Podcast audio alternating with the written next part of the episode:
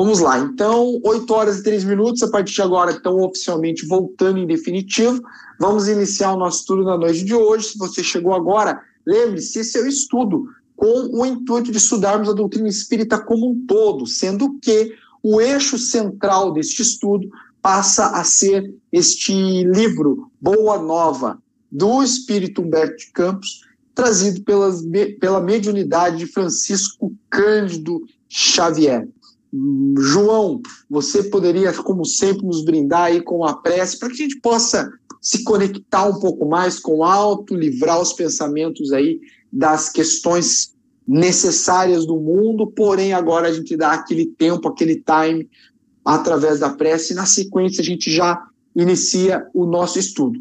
Enquanto isso, vai pensando na questão que você quer perguntar, no ponto que você gostaria de estudar. Clica ali nos três pontinhos e coloca mensagem, é, conversa na mensagem, mensagem na conversa. Você me confunde. Tá contigo, João? Legal, Alice, obrigado. Então vamos elevar uma vez mais nossos pensamentos a Deus, Pai de misericórdia, em forma de gratidão por mais uma noite podermos estar aqui reunidos em busca da Tua palavra consoladora, rogando a espiritualidade amiga que nos auxilie a compreender que as boas obras começam por nós mesmos, que nos auxilie a traduzir as tuas palavras em boas ações, mestre amigo amado, e que possamos refletir e trazer para os nossos corações a verdadeira fé que crê porque tem a certeza, assim como veremos no estudo de hoje do discípulo Tomé em seu diálogo com mestre e amigo Jesus. Se conosco hoje e sempre, que assim seja. Que assim seja. Sejam bem-vindos aos que chegaram nesse meio tempo. O estudo de hoje se inicia no capítulo 16 do livro Boa Nova, de Humberto de Campos, trazido pela mediunidade de Francisco Cândido Xavier. João, iniciando já contigo a bola da noite de hoje, me conte quem é para você Tomé e o que representa? Para mim, fica aquele ditado popular quando a pessoa fala, mas você é bem Tomé mesmo, né? Só acredita vendo. É, legal, exatamente. O, o, capítulo 16 sobre Tomé, ele traz justamente essa mensagem, uma mensagem bastante importante sobre crer, sobre a fé, né? E se, se hoje em dia ainda é difícil, a gente ainda encontra alguns irmãos e nós mesmos ainda nas nossas imperfeições, vez a outra vacilamos quando a fé nos é exigida, né? Mesmo conhecendo as palavras de Jesus e a mensagem do Consolador prometido, imagina então naquela época, né? E a título de curiosidade, para a gente iniciar a nossa, nossas reflexões sobre o capítulo, né, que fala bastante sobre a fé, tem um dado que eu achei bem interessante, que a palavra fé, né, no, no Antigo Testamento, ela é citada só duas vezes e no Novo Testamento ela é citada 240 vezes, né? ou seja, ainda se encontrava uma barreira muito grande a respeito disso naquela época. Né? Então, tanto os discípulos quanto a população em geral, a sociedade, ainda desconhecia a fé na sua verdadeira essência. Né? Foi com então a vinda do Cristo que passaram a trabalhar mais essa questão da moral, a fé que a gente vai ver posteriormente também a fé raciocinada que chegou depois com o espiritismo, né? Mas até então a fé era bem pouco explorada, foi citada apenas duas vezes no Antigo Testamento e é sobre essa essa é uma das principais tônicas do capítulo que a gente está estudando hoje. Maravilha, João, e é bem bacana você trazer essa questão da fé, porque acho que mais do que nunca fé nunca foi tão necessário até para a nossa sobrevivência, acima de tudo para a nossa saúde mental e psicológica ter fé é nada mais do que acreditar, mas acima de tudo, de acreditar com a alma, com o espírito, acreditar com a mente, com o corpo e com as ações, como se fosse um idealismo não somente externo, mas principalmente interno. É ter a capacidade de visualizar aquilo que não pode ser tocado, a capacidade de acreditar que aquilo que ainda não aconteceu irá acontecer. Ter fé talvez também seja uma segurança daquilo que não é palpável, porém em nosso coração aquilo já é realidade. Quando temos fé, isto cientificamente provado, vivemos mais, melhor, mais felizes. Não há quem tenha verdadeira fé mesmo por entre lágrimas, sabe lidar melhor com as dificuldades, aprende a passar pelos obstáculos, aprende a vencer as dúvidas, mas acima de tudo, caminha mais adiante. João, você já teve oportunidade de entrar em contato, provavelmente, com aquela história de Viktor Frankl, né, que é, fez um estudo empírico, ou seja, um estudo na prática, no tempo da Segunda Guerra Mundial, quando estava enclausurado, preso em campo de concentração nazista. E ali ele tinha a fé e acreditava que ele ia sair daquele local e tornou como uma de suas bases, que depois ele viria a criar a logoterapia, né? ele que era psiquiatra e estudioso da mente, ele que naqueles dias enclausurados lá no campo de concentração, colocava como uma meta coisas e, e, e, e vontades que ele tinha de realizar após este momento né, da, da, da Segunda Guerra Mundial. E ele passou a, a, a, vislumbrar e a visualizar que aqueles que sobreviviam no campo de concentração eram aqueles que tinham fé, aqueles que criaram objetivos para o pós-guerra, para o pós-campo de concentração. Hoje, a pergunta que eu inicio aqui colocando, que nós iniciamos para você já escrever ali nos três pontinhos do lado, no conversa na chamada é qual é o teu objetivo pós-pandemia? O que, que você tem fé que irá ocorrer, ou que você irá aprender, você irá fazer no pós-pandemia? E, João, me responde essa questão e, na sequência, a bola está contigo para a gente iniciar.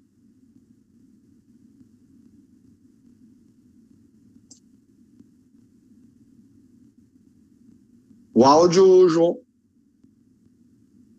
Áudio. Aí a bola abriu. Vou repetir a pergunta, vamos lá, João. A bola está contigo. Qual é a, a, o teu objetivo pós-pandemia aí? Legal, Wallace. Só emendando rapidinho ali na, nesse trecho que você trouxe para gente, é, eu tenho mais seguindo na, ali na sequência do nosso capítulo de estudo, tem um trecho ainda do diálogo do Cristo com Tomé, onde Cristo fala para Tomé mais ou menos um pouquinho do que você trouxe para a gente, né? Ele fala aqui no Evangelho do Reino de Deus, né? O sinal, aquele sinal que tantos esperam que venha do céu, algum sinal, né? Para renovar a nossa fé, deve ser o sacrifício de nós mesmos, né?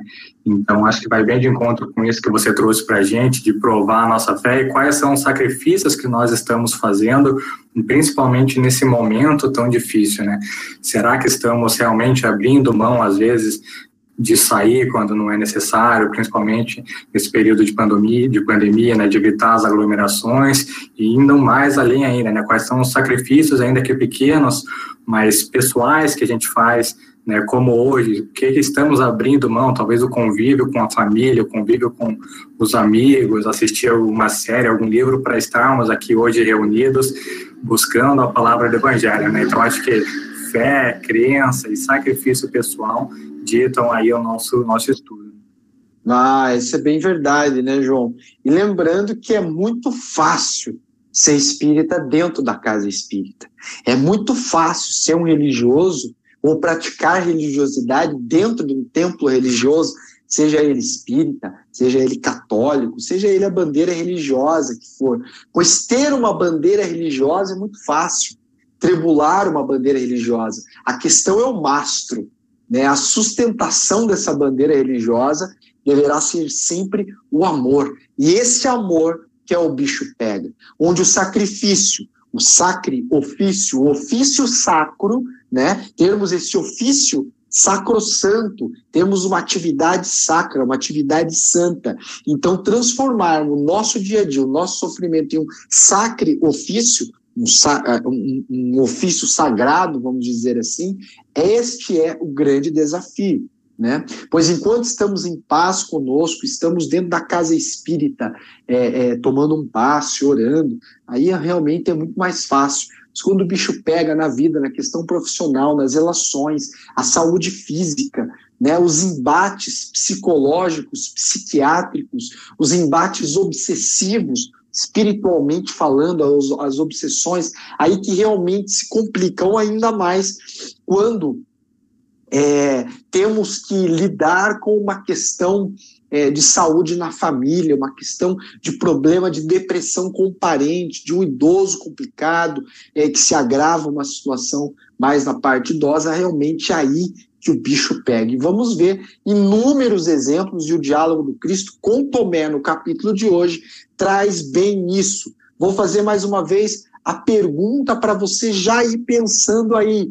Qual tem sido o seu maior sacrifício, o seu maior desafio neste momento, no dia de hoje, para a gente conversar? E como que você vê a tua fé nesse instante? Escreve aí que a gente vai conversando. João, pode dar sequência no estudo para a gente, ali na questão mais fixada no texto, ou se você quiser fazer algum comentário. E ainda não respondeu a tua pergunta que eu fiz lá no começo. Qual é o teu objetivo? Qual é o teu é. objetivo aí do pós-pandemia, João? É, essa, essa pergunta eu respondo até o final do estudo. Vamos pensando aqui também. Boa, gostei. Para a gente refletir junto e é, chegar lá. É, Ótimo. Então, na sequência ali, eu acho, é, particularmente, achei esse capítulo é, bem interessante no meu ponto de vista, ele é um pouquinho diferente dos demais, porque ele traz algumas reflexões bem importantes já no começo do capítulo. Né? Logo o primeiro, o segundo parágrafo ali, a gente já consegue extrair bastante coisa, diferente dos outros capítulos que mais traziam uma introdução e, na sequência, a gente conseguia refletir, né? É, como você disse agora para a gente, né, sobre o sacrifício, sobre ser muito fácil ser espírita dentro da casa espírita, né? É mais ou menos a tônica aí dos primeiros parágrafos desse, desse diálogo do Cristo com Tomé e também da narrativa ali do Humberto de Campos, onde ele diz, inclusive, né, que alguns exigiam os milagres mais extravagantes, milagres no ar, no firmamento, nas águas. E, afinal, Jesus não afirmava ser o Filho de Deus, né? Então, eles queriam provar esses milagres, queriam ver com os próprios olhos, milagres atrás de milagres, buscando esses sinais para então poder acreditar. E aí a gente traz a reflexão né, de quantos de nós ainda não carregamos esse mesmo sentimento, né? Principalmente na hora do testemunho, na hora da dificuldade, um momento difícil, né, nós rogamos a Deus que Ele nos envie algum sinal, que Ele interceda de uma forma mais enérgica nas nossas situações particulares, né? Esquecendo que muitas vezes, a maioria das vezes, no caso, né, diariamente, Ele nos dá as infinitas provas do seu amor. Né, e como você disse sobre ser fácil, ser espírita dentro da instituição, né, trazemos essa mesma reflexão, né, quantos espíritas estão se transformando em tomés, né, buscando a instituição em busca de algum milagre, em busca de uma psicografia, para depois então decidirem se vão ou não seguir os caminhos do evangelho, quando na verdade deveria ser ao contrário, né, que busquemos então a palavra, transformação moral, edificação, para que depois, então, tenhamos a certeza de todos os fenômenos, com a compreensão de tudo o que acontece, dos planos divinos, né, Wallace? Sim, com certeza, João. E a doutrina espírita realmente vem com esse propósito. A doutrina espírita é esta religião, ciência e filosofia. Então, essa tríplice aliança formará a doutrina espírita. Naturalmente, ela inicia como uma ciência, nos demonstrando de forma fática e pesquisada e organizada por Allan Kardec a existência e a continuidade da vida após esta vida. Agora, então, espíritos desencarnados, ou seja, fora da carne, continuamos a viver, a ter as nossas labutas, os nossos problemas, as nossas preocupações, a necessidade de muito trabalho e de muito estudo. João, a gente sabe que é, muitas pessoas, mesmo após encontrar a doutrina espírita, continuam acreditando naquela, é, naquele vislumbre quase que onírico, né, quase que um sonho de desencarnar e ter os seus problemas todos resolvidos. Não vamos mais precisar trabalhar, não vai ter mais problema com dinheiro, né? E a gente vai continuar do lado de lá agora tranquilo, calmo e sorridente, e a realidade não é bem por aí. A gente vai ver que já no primeiro livro do, da série o, o, A Vida no, no, Plano Espiritual, de André Luiz, André Luiz vai nos trazer que do lado de lá as pessoas batalham muito para poder comprar uma casinha do lado de lá, para quando desencarnam os, os amigos, os parentes aqui do mundo e retornam ao plano espiritual, terem um local. Naturalmente que lá não, a moeda não é a mesma que a nossa mas é necessário trabalho, e com cada hora de trabalho recebe-se uma moeda que corresponde à, à economia, vamos dizer assim, é, daquele local. Então, nós vamos, vamos vendo que quanto antes nos acostumarmos a enfrentar os desafios de frente, a aprendermos a viver a vida conforme a nossa limitação, com a nossa capacidade, mas acreditando e sabendo que nada ocorre por acaso e nada se modifica de maneira extremada do dia para a noite, fica mais fácil, talvez, a gente começar desde já é, enfrentar os nossos problemas. João, você colocou algo que eu achei muitíssimo interessante: os sacrifícios né, no dia de hoje. Como será que a gente avalia um, um, um sacrifício? Que é um, um sacrifício para a gente? Eu confesso que quando eu era mais jovem, é, nos meus 21 anos, né, eu lia ali Chico Xavier e me emocionava as lágrimas com a história é, narrada por Emmanuel no livro Renúncia, né, no livro 50 anos depois, dois mil anos, e via aqueles personagens como Lívia, como Alcione, como tantos outros, e falava: nossa, que maravilha que é ter um sacrifício assim, né? Estar perto de Jesus através do sofrimento. Depois, com os anos vão passando, e falo por mim, né? Quando os primeiros sacrifícios nos apontam, né? A, a, as primeiras dificuldades mais acerbas, pelo menos para nós, é, a gente vai vendo que não é bem por aí, que é muito mais complexo do que a gente imaginava, que é muito mais é, distante aquela realidade do que eu particularmente imaginava. Tem alguma coisa, já passou por uma situação parecida, João? Enquanto isso, eu vou lendo as questões da sequência e já começo a responder algumas.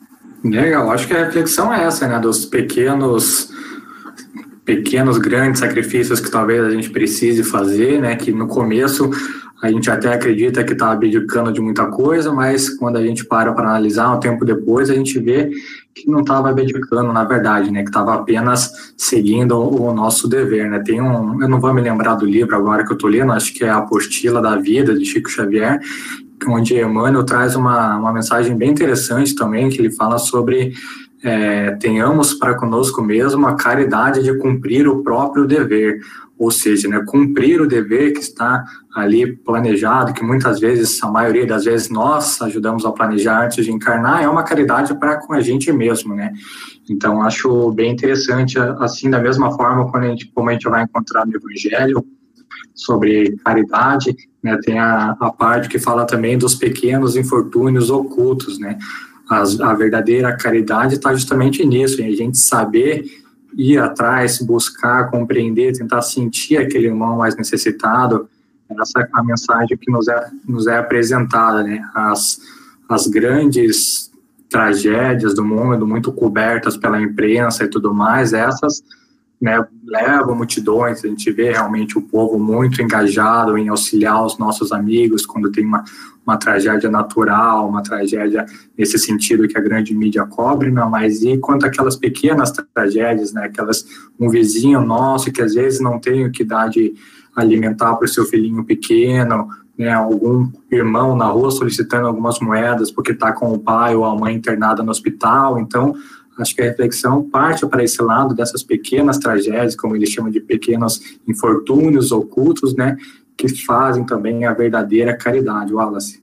Ah, é bem verdade, é bem verdade. João, meu amigo João, vamos ler aqui, vamos ler. A Joyce mandou aqui, ó, pra gente. Meu maior sacrifício é buscar resignação é, é, é, em relação ao sofrimento. Joyce, você, isso não é um privilégio seu tá? Isso eu te garanto que todos nós estamos no mesmo barco e realmente conseguir resignação perante o sofrimento é um grande desafio. Estudar a doutrina espírita nos leva a ter um pouco mais de facilidade para conseguir essa redesignação. A gente não consegue por completo, mas pelo menos a gente já consegue enxergar a luz no fim do túnel. Saber que nada que nos acontece hoje é por acaso, ou estamos sendo testados, ou estamos sendo provados, ou estamos resgatando algo do passado, ou estamos nos preparando para algo no futuro. Porém, não é à toa. Isso nos dá certamente uma fé mais robusta, não é necessário sofrer para aprender, mas é necessário sofrer para praticar. Somente através do embate que a gente aprende a combater. Ninguém há que aprenda a cozinhar fazendo uma faculdade inteira somente lendo livros sobre cozinha, sobre culinária. Iremos aprender a cozinhar cozinhando se tivermos a base teórica, se tivermos informação, certamente o nosso avanço será muito mais rápido, pois já saberemos o caminho onde ir, onde não ir, que tempero usar, que tempero não utilizar em determinada combinação. A nossa questão espiritual é a mesma.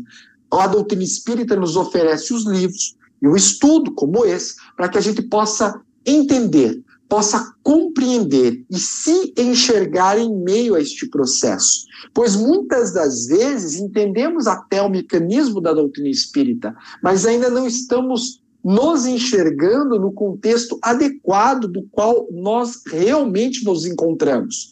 A pergunta que fica no ar para pensarmos agora: Será que eu me vejo realmente na condição espiritual da qual eu me encontro de maneira verdadeira? Ou eu ainda me, idealizo com aquilo que eu gostaria de ser? Penso que sou alguém evoluído, mas na realidade ainda não sou. Na realidade, iremos descobrir quando os embates da vida vierem de maneira mais intensa ou de uma maneira mais pontual em alguma área da nossa existência, teremos certamente a resposta para isso na prática. Ainda a Joyce respondendo a questão dela. Boa noite. Estou lendo o Consolador de Emmanuel. Fantástico livro, né? Ela coloca ali que está achando maravilhoso. Emmanuel diz que as expressões de emoções devem ser disciplinadas pela fé. Como conseguir essa disciplina para as emoções em, em momentos mais difíceis, como os que estamos vivendo? A primeira questão é a oração. A oração irá limpar a nossa mente, deixar a nossa mente iluminada nesta conexão, neste Wi-Fi divino, diretamente com Deus. Segundo, estudar. Estudar a doutrina espírita e tentar estudar a nossa vida pelo prisma da doutrina espírita. Isso vai fazer com que a gente não sofra mais, não. Iremos continuar sofrendo, mas o significado que daremos a esse sofrimento será outro. Quando alguém vai à academia e quer enrijecer, quer melhorar a estrutura muscular do corpo, vai pegar peso, vai fazer exercício, aquilo vai ser sofrido em algum momento, mas tem-se um objetivo, sabe-se o porquê se passa por aquilo. Faz sentido isso para você, João? Faz total sentido, Alex. Acho que a palavra-chave está justamente aí em conhecer, estudar e saber por que sofre, né? Como você disse, não vamos deixar de sofrer, mas vamos saber por que estamos sofrendo e talvez de alguma maneira isso vai trazer algum conforto para a gente, né?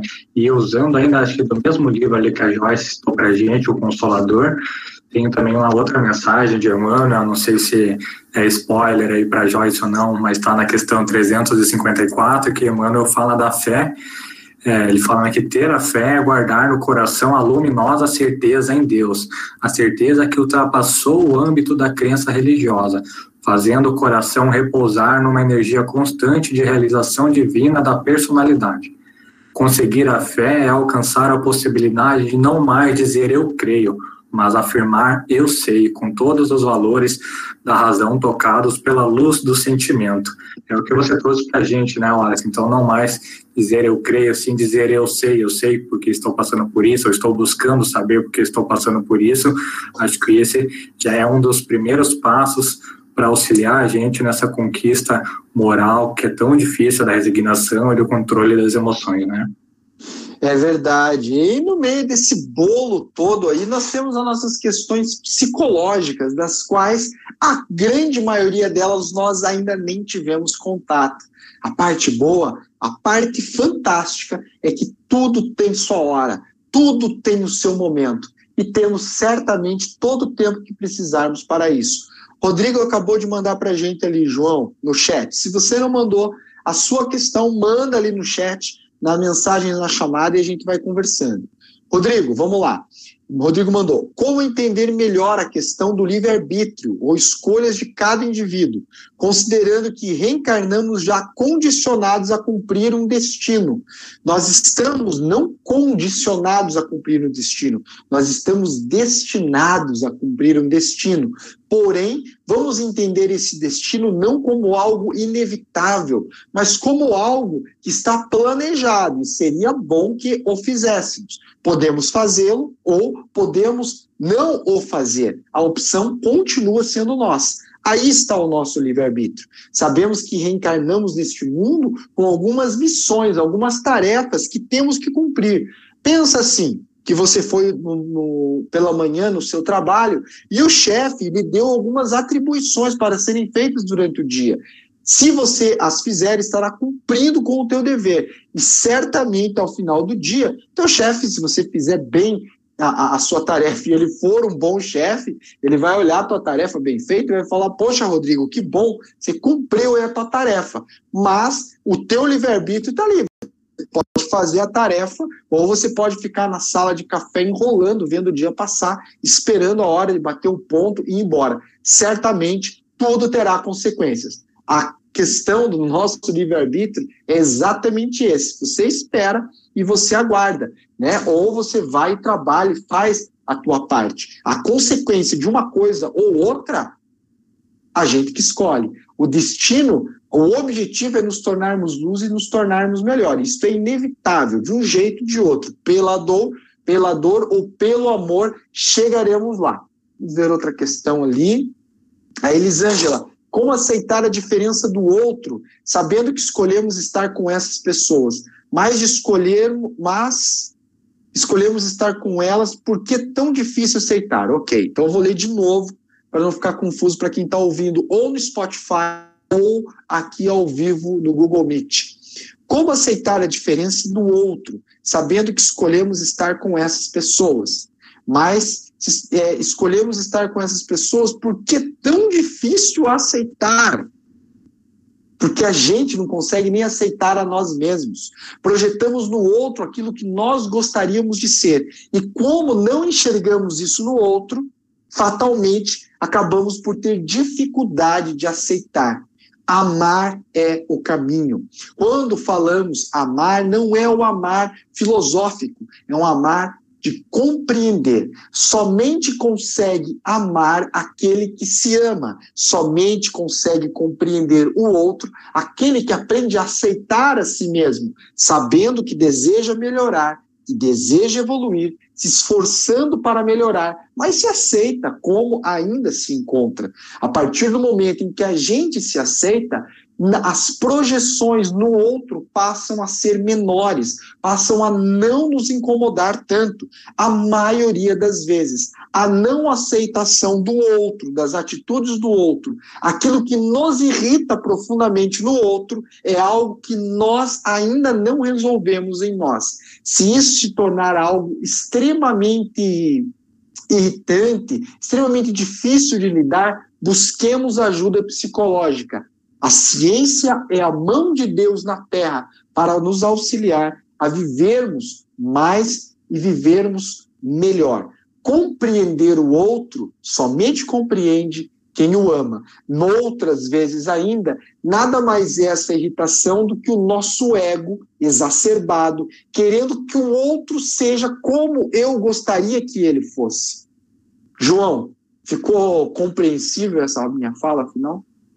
Ficou, se deu para entender sim. E além disso, não, a gente não pode esquecer que é realmente esse o grande desafio, né? principalmente considerando que ali o nosso núcleo familiar, por exemplo, é justamente a convivência com aquelas pessoas que provavelmente em vidas anteriores nós tivemos algum tipo de atrito, né? Então, naturalmente, vamos ter essa dificuldade de compreensão, de interação, mas é justamente nascemos juntos, temos esse convívio familiar, justamente para que possamos aparar essas arestas, para resgatar, para recuperar e para fazer diferente o que não tivemos a oportunidade na vida passada, né? ou que tivemos a oportunidade e ainda assim mantivemos os olhos fechados. Né?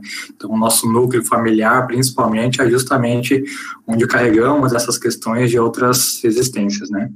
Né, é verdade. Lembrando ainda que esta questão, toda vez que nos irrita profundamente, é algo que refletiu em nós. Não significa que nós vamos concordar com tudo que o outro faz, mas nós poderemos compreender o porquê ele age daquela maneira. Ah, mas Fulano é tão arrogante, é tão metido. Eu posso olhar aquilo, se aquilo me incomoda demasiadamente, é porque no fundo eu também tenho um pouco daquilo em mim. Ou eu estou tentando vencer aquilo que eu menos, aquilo que me irrita no outro, eu ainda estou tentando resolver dentro de mim. Então, a compreensão muitas vezes é um medidor para saber em que patamar estamos em uma relação ou outra. Emmanuel né, que está sendo tão citado na noite de hoje, né, João, é, vai nos colocar que toda vez que nós criticamos a atitude do outro, estamos espiritualmente jogando ao universo um pedido para passarmos pela mesma situação que aquele está passando, para que então nós provemos ao contrário. Né? Já tinha ouvido falar dessa, João? Não, não. Essa estou aprendendo agora. É, olha aí, ó. Então Emmanuel nos coloca aí. Toda vez que a gente critica é, de uma maneira pejorativa, de uma maneira de julgamento, a atitude do outro, a gente se candidata para passar por situação bem próxima, né? Vamos pegar mais uma, uma pergunta aqui. É, aqui. A Shirley colocou que o difícil nesse momento aí de pandemia é, é não poder estar com os, com os amigos, familiares como antes, viajar ver a família que mora mais longe, faz muita falta esse contato, mas vai passar. Chile é bem verdade, né? É, porém, como tudo tem um porquê e tudo tem um lado bom, fatalmente o fato de não estarmos viajando tanto, de não estarmos saindo tanto de casa, nos obriga inevitavelmente, primeiro, a conviver com os familiares mais, né, a nos resolvermos dentro de casa e principalmente nos resolvermos com nós mesmos, né? Depressão agora estourou aí os patamares mais amplos que podiam ter estourados antes, né, João? É isso, Wallace. Acho que, como você trouxe a questão aí para o pessoal, né, o que fazer depois da pandemia, ainda não cheguei na minha resposta ideal sobre o que eu pretendo fazer, mas acho que é esse sentimento, né, que até uma irmã colocou ali para gente, que hoje sabe o valor de um abraço e de um carinho, né, então acho que todos nós vamos talvez aprender a valorizar um pouco mais as pequenas coisas e a liberdade que temos, né, que sempre tivemos e talvez não tenhamos valorizado, não tenhamos tido o devido carinho para com as situações que a gente tinha né, e que hoje a gente dá muito mais falta e dá muito mais valor, né? Ah, é bem verdade, bem verdade. Não sei se você já viu, João, tem um, um, um quadro neoclássico é, feito por Caravaggio, se não me falha a memória. E quem tiver em frente ao computador, pesquisa e vê se eu estou falando corretamente, por favor.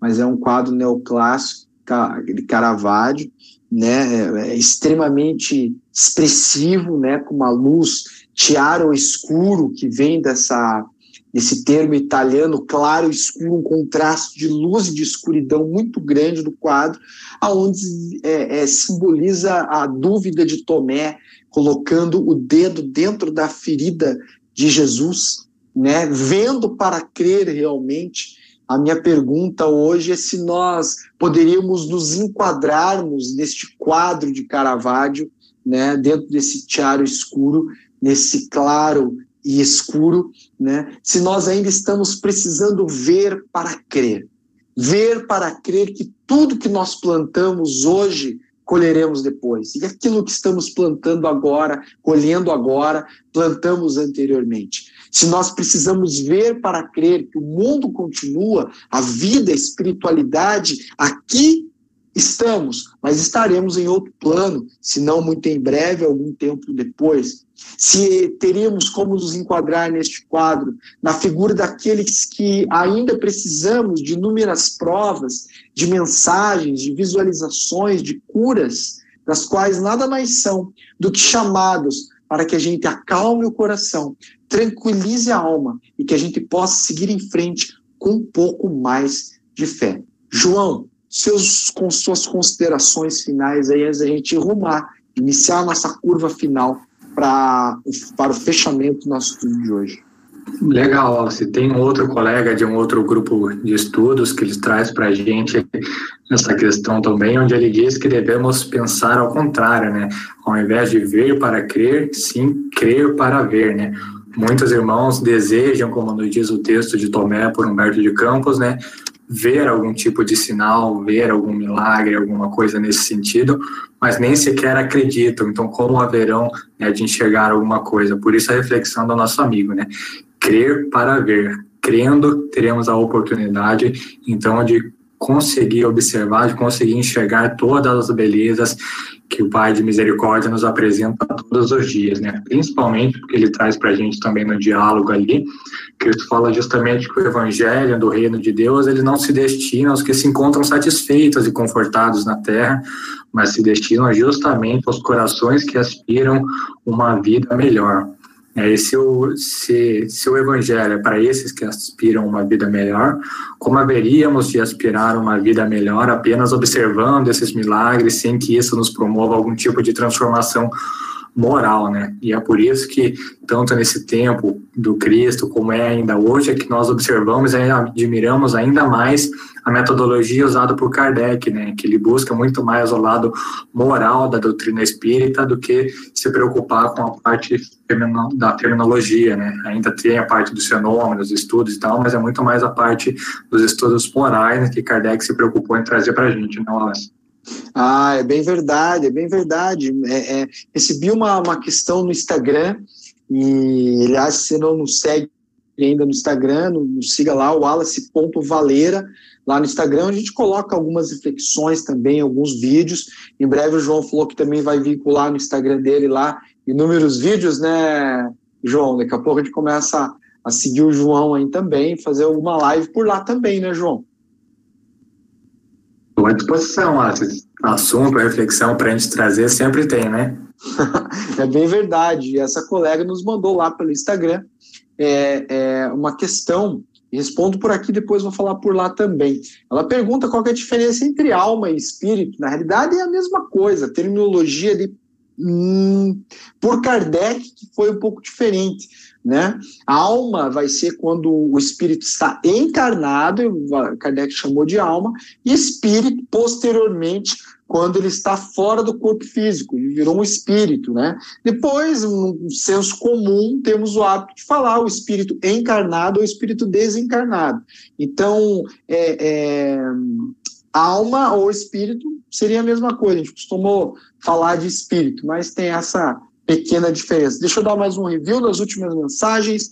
Quem mandou? Camila Tosini, sempre é, maravilhosamente trabalhando junto conosco aí, Camila, que é responsável por veicular esse estudo num podcast super bonito lá no Spotify. Então, se você quer mandar esse estudo para alguém, manda o link lá do Spotify, já vai estar tá logo mais disponível lá. E ela falou ali, Wallace, olha aqui, Caravaggio, A Dúvida de Tomé. Então, a obra neoclássica ali que eu coloquei, é, A Dúvida de Tomé.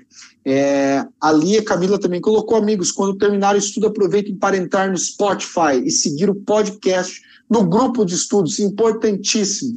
Você coloca lá e vamos conversando. Da minha parte, seria isso. Muito satisfeito com o estudo de hoje. Espero que todos também estejam. É, que a gente possa continuar esse estudo durante a semana, mas principalmente esse autoestudo da nossa fé. Lembrando que o doutrina espírita nos propõe uma fé raciocinada, não uma fé simplesmente por acreditar. Pois quem crê pode deixar de crer a qualquer momento, mas quem sabe jamais deixa de saber. Não é mesmo, João? É isso, Wallace. O próprio texto diz para gente né, que o homem ele foi alimentado ao longo de muitos séculos por, por essa fé cega, né, que era uma fé imposta pela força ou por algum tipo de preceito, né? E a fé cega, diz Kardec para a gente, já não é mais desse século, né? Tanto que precisamente o dogma da fé cega que produz hoje o maior número de incrédulos, né? Afinal, alguém está limpando alguma coisa que você sequer conhece e isso faz de você alguém desconfiado, alguém realmente incrédulo. Então, que possamos buscar a verdadeira fé raciocinada, com muita base nos estudos, acho que essa é a mensagem. É isso aí. Pessoal, agora para o final, eu gostaria de fazer uma foto nossa um print aqui do minha, da minha tela, eu pedi para todos abrirem a câmera, que nós vamos juntar todos aqui e ter um print de todos. Podemos fazer isso, por favor? A Cristina, a Laís, a Lourdes, abram as câmeras ali, dê um sorriso bem grande para a gente fazer um print, por favor. Cezinha também, por gentileza. Olha lá o Cezinha. La, a, a, a Laís, o Leise, Leise, né? A Lourdes, Cristina também, por favor. Vamos lá, pessoal. É, é, João faz o print para gente, que eu estou no celular não consigo fazer. Vamos lá, o meu aqui, para aparecer todo mundo, precisa de mais algumas ainda. A Shirley. Olha lá, a Camila pessoal... apareceu ali também, ótimo. Quem tiver, a gente vai lá. Tem gente que está sem câmera. Vamos lá. Um sorriso dando um tchau lá. Aí, X. Foi, João? Tá aí, ó. É, travou. Foi? Agora foi. Beleza, então, depois me manda, por favor. Pessoal, muito obrigado, boa semana, que Jesus abençoe. Obrigado, Camila, João, por fazerem desse grupo aí verdadeiro aí, a útil todos nós. Um abraço, Cezinha, Leise, Cristina e as demais 40 pessoas que estão com a, noite na noite, ah, com a gente na noite de hoje aí.